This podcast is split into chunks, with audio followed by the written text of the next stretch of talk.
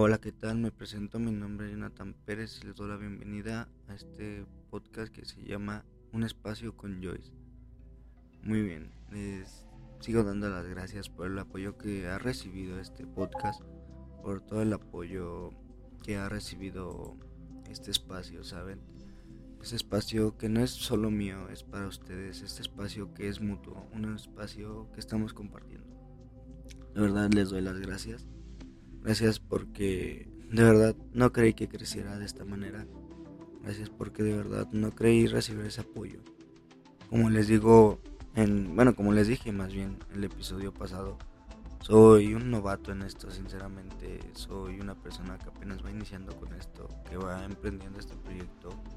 Una persona de la cual no tiene ni la menor idea de lo que era esto y me doy cuenta de verdad de lo maravilloso y de lo de lo lindo que es sinceramente el estar subiendo contenido para las personas. Era un sueño que tenía hace muchísimos años. Un sueño que veía imposible, sinceramente. En algún punto de mi vida, bueno, quise empezar a grabar podcast desde hace cuatro años. No atreví, sinceramente, por una u otra razón, principalmente influencias de personas cercanas a mí que simplemente me desmotivan y además mi vergüenza, mi timidez. También en algún punto de mi vida quise empezar a grabar videos de YouTube. Este, bueno, crear contenido en YouTube y tenía el apoyo de una, un amigo y de mi hermano, el que sigue de mí.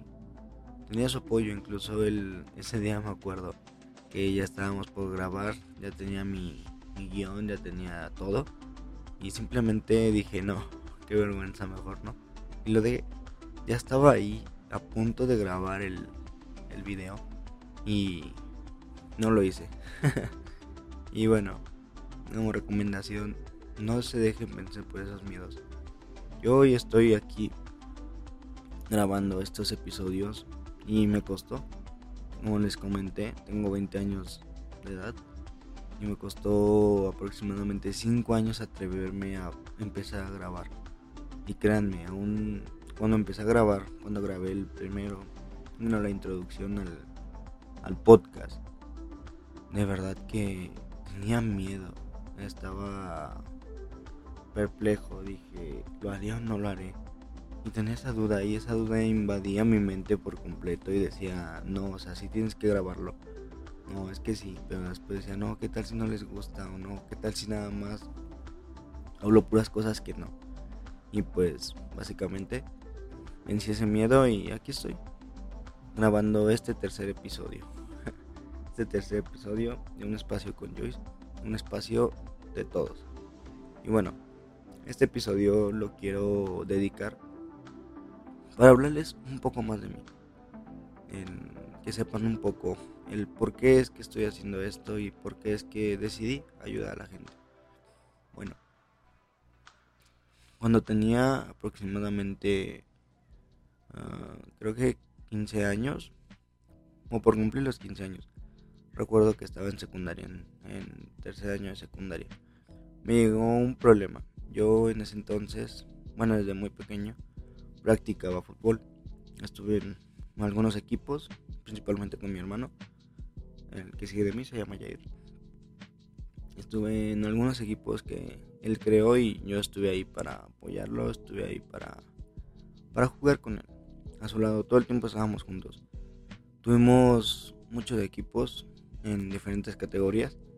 Recuerdo que empezamos jugando en la libre, este, pues con puro señor ya grande. Pero gracias a eso fue que le perdimos el miedo al jugar. Gracias a eso es que le perdimos el miedo al balón, al salir a una cancha. De ahí empezamos a crear equipos y poco a poco junto con compañeros, conocidos, amigos, se fue haciendo más grande. Ese proyecto, ese equipo, este, se fue poco a poco creciendo, ¿saben?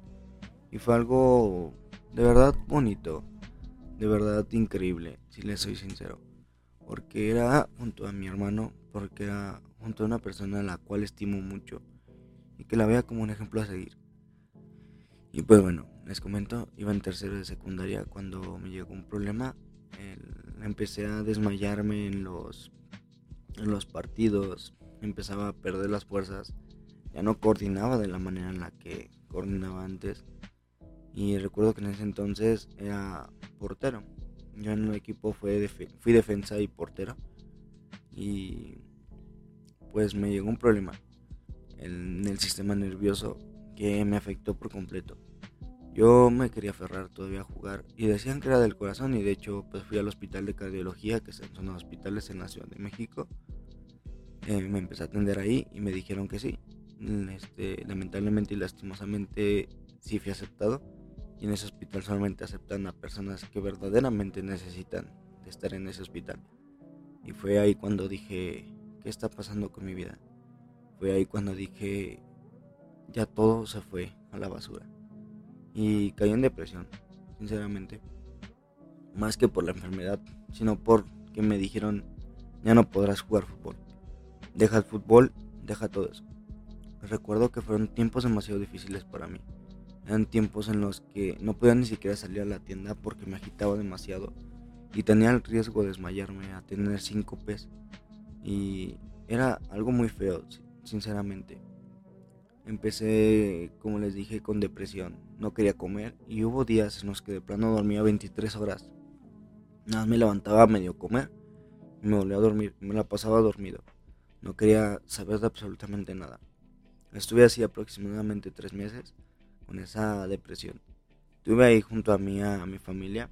Tuve ahí junto a mí a las personas que me querían pero para mí eso no me bastaba, sinceramente. No había nada que llenara ese vacío que había dejado ya el no poder practicar no, fútbol. Un deporte que sinceramente para mí me daba ánimos. Un deporte que para mí sinceramente era una manera de poder salir y ser yo mismo. Y bueno, tuve ese problema cuando iba a tercera secundaria. y de igual manera dejé de ir a la, a la secundaria un tiempo porque no podía salir.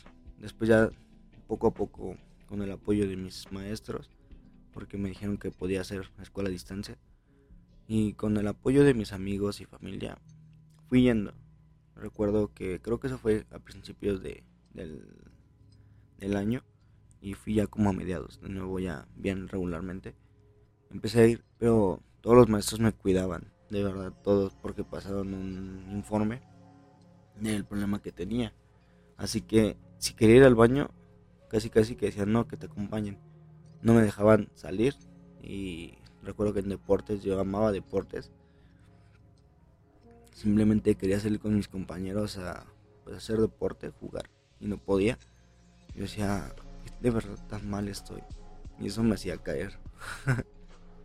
este, pero agradezco que me cuidaran tanto, agradezco que tuvieran ese interés, porque de verdad era desde los conserjes, desde los directores, desde los maestros, desde todo el personal directivo y personal de la secundaria. Y compañeros igual, que me cuidaban y decía, pues sí, esto es bonito, pero no es lo que yo quiero. A mí nunca me ha gustado, si les soy sincero, que me estén cuidando o que estén ahí atrás de mí. Nunca me ha gustado. Pero no me quedaba de otra, sinceramente, porque habían pasado el informe y no era como que pudiera ocultarlo, ¿saben? Aparte de que algunas veces quise hacer deporte y simplemente estaba a punto de desmayarme y decía, pues bueno, ya que más queda aceptar mi realidad, aceptar esto. Y bueno, no me quedó otra más que aceptar esa realidad, no me quedó otra más que aceptar eso que estaba viviendo. Porque veía que sí tenía limitantes, ¿saben? Y bueno, terminé bien mi, mi preparatoria, decidí seguir estudiando. Porque muchos maestros me dijeron, no, pues si quieres deja de estudiar, deja este año, al fin que tiempo tienes de sobra. Yo dije, no, sí soy capaz, sí puedo. Y salí de esa depresión, me costó, sí, bastante. El hecho también de salir y caminar, dar mis primeros pasos de nuevo y todo era de verdad toda una batalla.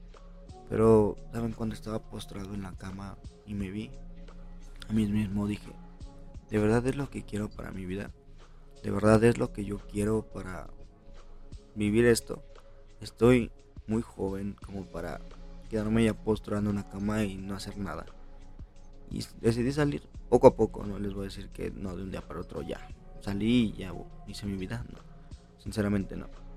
Y les soy sincero, salir de ese problema completamente me costó hasta apenas hace un año, o sea, hace que cuatro años, poco más de cuatro años, el salir ya completamente del problema, el perder el miedo a llegar a poder desmayarme, el perder el miedo a eso, fue hace apenas hace un año más o menos, un poquito más, que perdí ese miedo, ¿saben? Y bueno, en ese entonces, como les comento, pues ya tenía 15 años. Después de eso, presenté mi examen para la, para la preparatoria. hice examen para la ocasional 1. Como les comenté el, el, episodio pasado, me quedé. Estuve cursando primer semestre ahí. Pero créanme, aunque no quisiera, la enfermedad estaba siendo un limitante estaba siendo un obstáculo para mí porque era mucho estrés sinceramente y recuerdo que era levantarme a las 5 de la mañana todos los días y casi que dormirme todos los días a la 1 de la mañana por estar haciendo tareas, proyectos y demás. Y no porque la escuela fuera difícil, sino que no me concentraba como debía de hacerlo, a pesar de que casi todo el día me lo pasaba haciendo tarea. Nada más, si acaso lo que aprovechaba para bañarme para comer era el tiempo que no hacía tarea. Estaba todo el día metido en libros, en cuadernos, haciendo tareas, investigando. Y como les digo, no era porque la escuela fuera difícil, porque bueno, era difícil, pero no era ese punto por el que era así que toda la semana pasaba haciendo tarea. Simplemente que no me sabía administrar y no me podía concentrar de la manera que quería. Y pues sí fue un limitante hasta cierto punto aunque no fue el motivo por el cual lo dejé, como lo comenté también en el episodio pasado. Dejé de estudiar en esa preparatoria, en la vocacional, por motivos de la escuela y por comodidad, sinceramente, porque era, ya me iba a ser muy difícil el, el presionarme para entregar todo en tiempos de paro y dije no, esto simplemente ya no va a funcionar. Y pude haberme quedado y meter este, bueno, no recuerdo, pero era recurso de las materias. Prologa o algo así se llama, no recuerdo muy bien.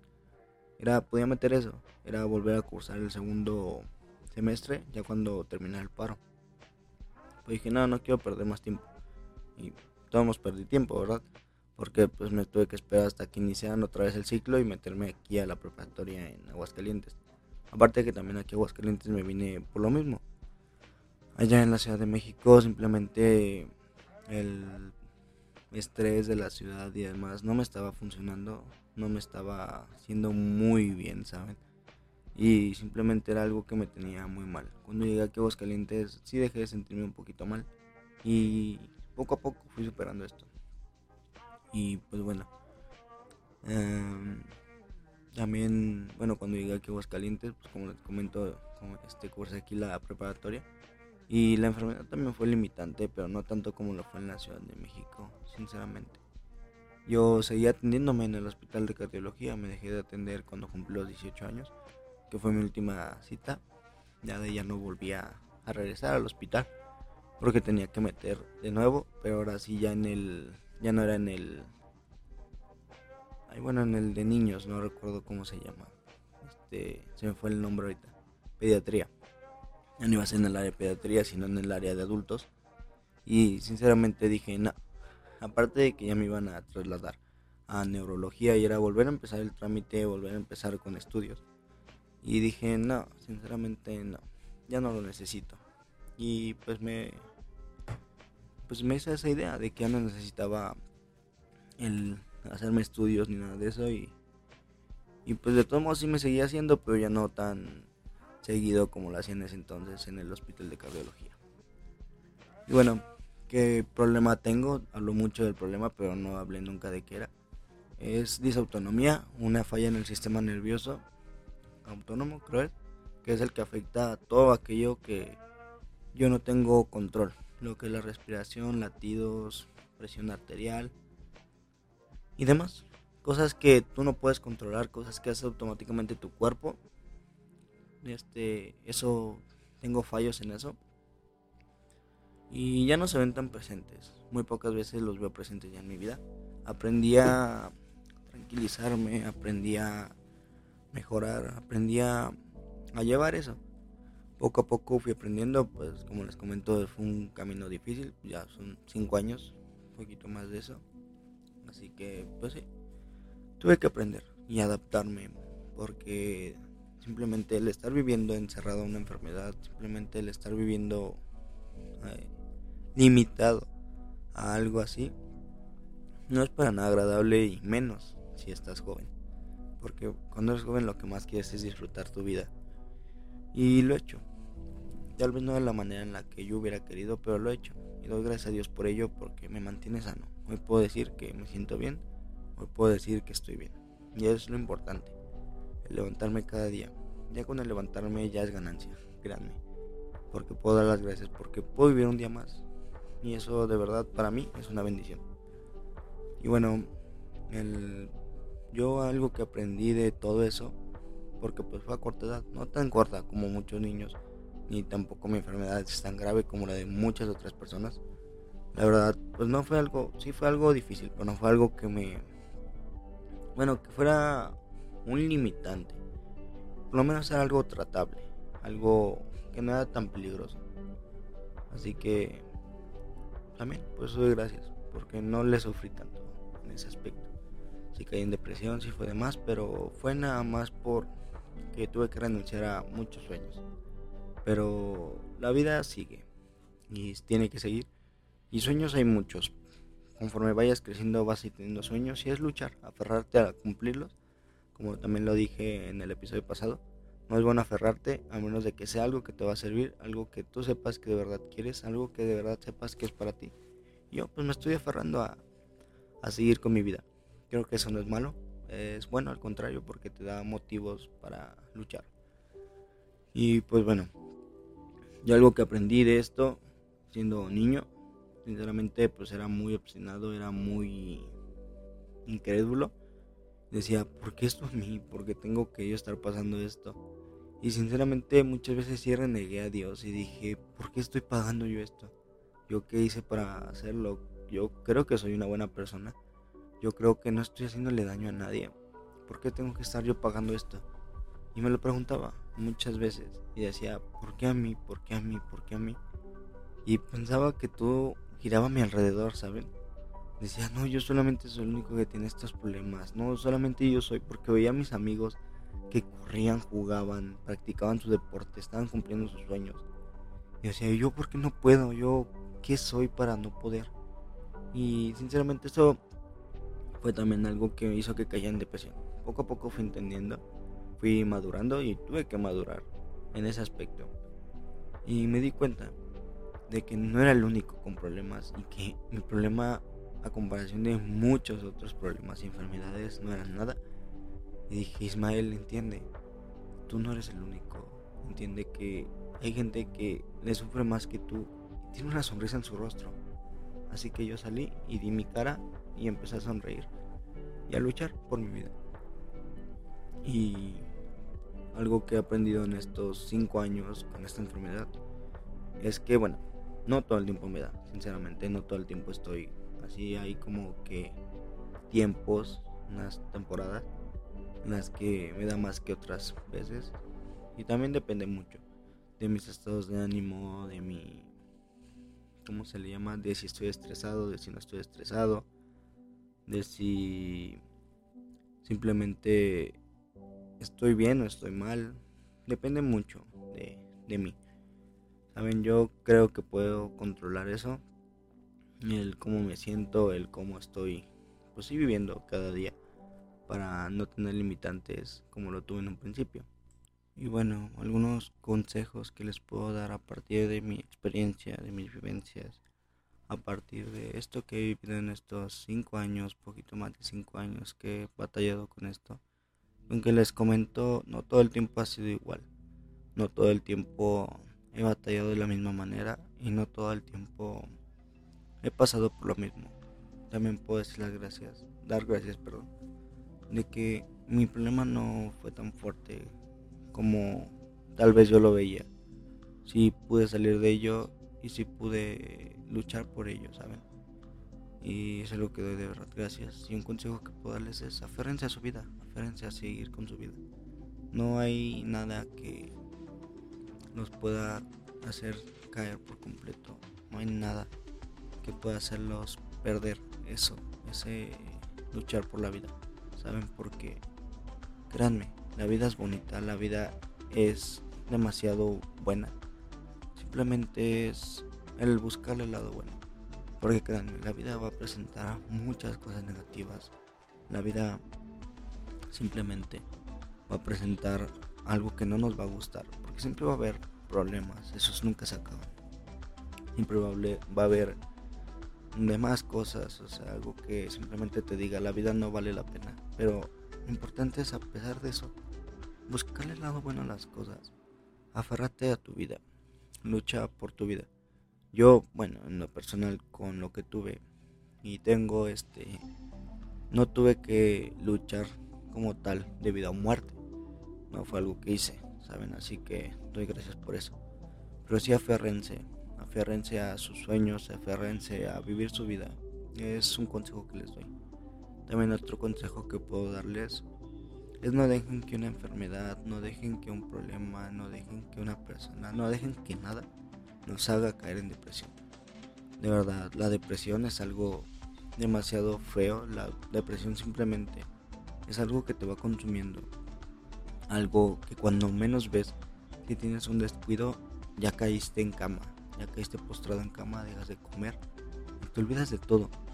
Y muchas veces no nos damos cuenta de que estamos dañando a terceros. Tú piensas, no, o sea, no valgo la pena, nadie me quiere, pero si hay gente que de verdad se preocupa por ti, gente que está ahí y te ve en esa situación y de verdad quisiera estar pasando él o ella por ello en vez de ti, gente que de verdad está dispuesta a dar todo por ti. Porque créanme, el ver a una persona con depresión es de verdad creo yo que lo más feo. Porque, bueno, hay diferentes tipos de depresión. Pero cuando se llega a una depresión a ese punto en el que ya no quieres comer, ya no nada. Simplemente quisieras tú poder hacer algo por esa persona, pero muchas veces no es posible. Muchas veces ya está tan marcado eso en la cabeza, ya está tan fijo eso que ya no hay nada que hacer por esa persona. Pero eso está en uno mismo. El de querer salir de eso. Y un consejo para poder salir de ello es buscar algo que te guste, algo que te haga desahogarte. Porque también algo que yo hice fue el no decir nada.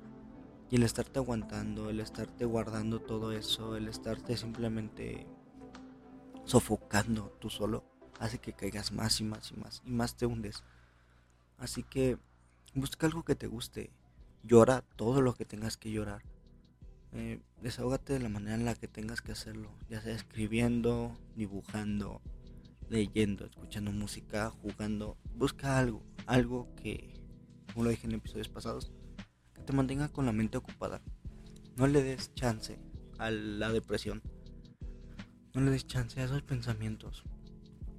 Porque de verdad no te llevan a nada bueno. Yo en lo personal empecé a escuchar música clásica. Me ayuda a tranquilizar mi mente principalmente. Algo que de verdad necesitaba. Necesitaba bastante el calmar mi mente para poder empezar a pensar con cabeza fría empezar a buscar de una manera algo que me motive. Y fue eso, empecé a, a escuchar música clásica. Después empecé a leer. Y fue ahí, me metía tanto en las lecturas, tanto en todo, en todo el, escrito, que de verdad me olvidaba de todo. Que de verdad era algo increíble el estar yo leyendo y estarme imaginando yo viviendo esa vida. Y me di cuenta de que la vida es como un libro. Tú escribes tu propia historia. Tú escribes tu propio libro. Tú escribes tu propio sueño, ¿sabes? Y saben. Así que escribe tu propio libro. Obviamente no, no debe de ser así tal cual el estarte poniendo a escribir un libro. No, no, no. Tú mismo haces el libro de tu vida en tu mente. Tú mismo haces el libro de tu vida para ti mismo. Eso de verdad te ayudará bastante. El imaginarte viviendo. Escribe en tu mente esa vida que quieres. Esa vida que quieres para ti. Y de verdad eso te ayudará bastante a salir adelante. Fue algo que también en lo personal pues hice. El imaginarme esa vida que quería. Y sé que lo dije. No pienses a futuro. Y no era el, el ¿cómo se llama? El imaginarme, bueno, más bien el planearme a futuro. Simplemente imaginarme. Eso, el imaginarme cómo quería que fuera mi vida. Y ir tomando eso como un punto de vista. Ir tomando eso como algo para seguir. Pero era algo que me hacía día a día. Escribía como quería que fuera mi día. Escribía como quería que fuera incluso en mi semana. En ese punto sí lo hacía. Porque buscaba una motivación, decía, no, es que, o sea, y yo porque buscaba mantener mi cabeza ocupada diciendo, no, esto lo voy a hacer esto y esto y esto. Y fue por ello por lo que me hice un poco más ordenado en el aspecto de mi vida.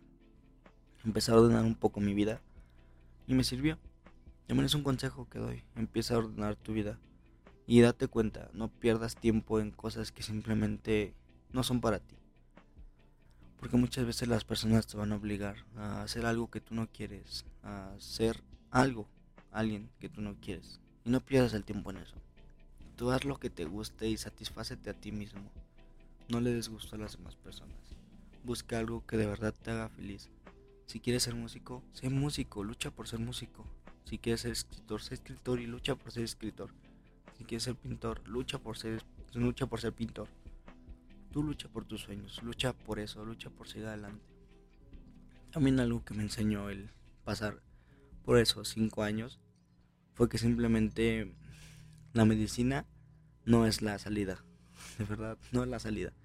La medicina, en mi punto de vista, lo único que hacía era mantenerme sedado, mantenerme tranquilo, pero no estaba viviendo mi vida. Tenía muchísimos limitantes ni tampoco estoy diciendo no, dejen de tomar medicina, porque no. Yo creo que sí es necesaria. Pero no te vuelvas dependiente de la medicina. No te vuelvas dependiente de esos medicamentos. Porque esos no son la salida. La salida eres tú mismo, tú misma. La salida la tienes tú. Tú en tu mente. Y no estoy diciendo tampoco, de que no. Nada más imagínate que estás sana y vas a ser sana. ¿Por qué no? Tampoco estoy diciendo eso. Aunque sí es posible, créanme que sí es posible. Pero no estoy diciendo eso, de que nada más porque tú pienses ya no vas a tener nada. Sino que simplemente tú date la idea de que sí es y créanme, te vas a sentir mejor, vas a tener menos síntomas. Porque el hecho, de no, el hecho de no estar pensando en tu enfermedad, el hecho de no estar pensando en tus síntomas, en tus dolencias, en tus problemas, te ayudará bastante a que sigas adelante. Te ayudará bastante a que veas y al final del día digas, hoy me sentí bien, hoy noto estos síntomas. Pero fue porque tú mismo y tú misma no le diste entrada a eso para ocupar tu cuerpo, ¿sabes? Así que hagan eso también. Ustedes imagínense y declárense sanos también. Entrando un poco a lo religioso. En algún punto de mi vida yo acepté a Cristo en mi vida. Y también eso me ayudó bastante, ¿saben? A sentirme mejor porque tenía la fe y tengo fe de que soy sano. Eso también me ayudó. También es una, una salida, ¿saben? Algo que me ayudó también en un punto de mi vida y hasta hoy en día lo está haciendo. También otro consejo que les doy en estas vivencias que he tenido en estos cinco años, poquito más de cinco años, es que no vale la pena, sinceramente, el estarte imaginando cosas que no debes de imaginarte. El de que no, me voy a morir. No, no, no, no. También como lo dije en el, creo que me parece que fue en el primer episodio, no pienses que tu día va a ser el último, no pienses y vivas como si tu día fuera el último. En el aspecto en el que digas, ¿qué tal si mañana no amanezco? Va a ser todo esto. No, si no dejes cosas para mañana, lo que puedas hacer hoy. Pero tampoco estés viviendo con ese miedo de qué tal si mañana no amanezco. No, qué tal si, si mañana ya no puedo estar aquí. No vivas con ese miedo, al contrario, vive cada día. Vive tu día a día y no estés pensando en el mañana. Vive tu día, ni tampoco te estés martiriando te estés lastimando con el ayer. No, no, no. Creo que son unos consejos que yo les doy. Algo que me ha ayudado. Sí pienso en mi, en mi pasado, pero solamente para ayudar. Ya no lo hago para hacerme daño. Simplemente para un testimonio. Para dar un punto de vista y consejos que tal vez a la gente le ayude. En lo personal, fue lo que yo hice. Espero le sirva a alguien, espero le esté sirviendo a alguien estas palabras y que estos poco más de 30 minutos que me escucharon hablar haya podido ayudar en algo. De verdad es algo que espero. Así que cualquier cosa que necesiten, cualquier cosa que ocupen, pueden acudir a mí. Sinceramente. Cada quien puede buscarme por por mis redes sociales o si no quieren hacerlo directamente nada más en en mi perfil pueden hacerlo a los perfiles que creé para el podcast. Así que pueden hacerlo pueden hacerlo. Este pueden acudir a mí. Yo estoy para la ayuda. Así que si necesitan algo aquí estoy yo para ustedes. Si necesitan algo algo y a alguien aquí estaré yo en todo momento. Así que mis más sinceras gracias. De verdad, todo un agradecimiento a las personas que están ahí para mí, las personas que me están escuchando y que me están apoyando en este proyecto. Así que muchísimas gracias. Un abrazo, bendiciones, saludos y pues bueno, cuídense mucho. Saben que mis redes sociales y las redes sociales del podcast están abajo en la descripción del video. Pueden acudir ahí, no sean tímidos. Este, en algún punto de mi vida yo lo fui y créanme, muchas veces sí necesita una persona que te escuche y eso simplemente con que te escuche, aunque no digan nada. El hecho de que alguien te esté escuchando, créanme, ayuda bastante a salir adelante. Así que si lo necesitan, ahí estaré yo para ustedes. Cuídense mucho. Les deseo un buen día les deseo de verdad de todo corazón que sus sueños sean prósperos y se puedan cumplir. Y pues bueno, así adelante con esta vida que no queda de otra verdad. así que ya saben, juntos somos más, juntos podemos más y juntos nos podemos apoyar. Para esto es este podcast. Así que yo para ustedes y ustedes para mí, cuídense mucho. Y también un mensaje.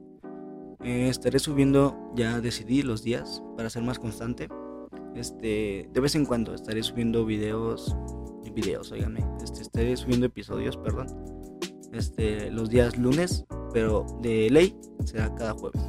Será normalmente un podcast semanal.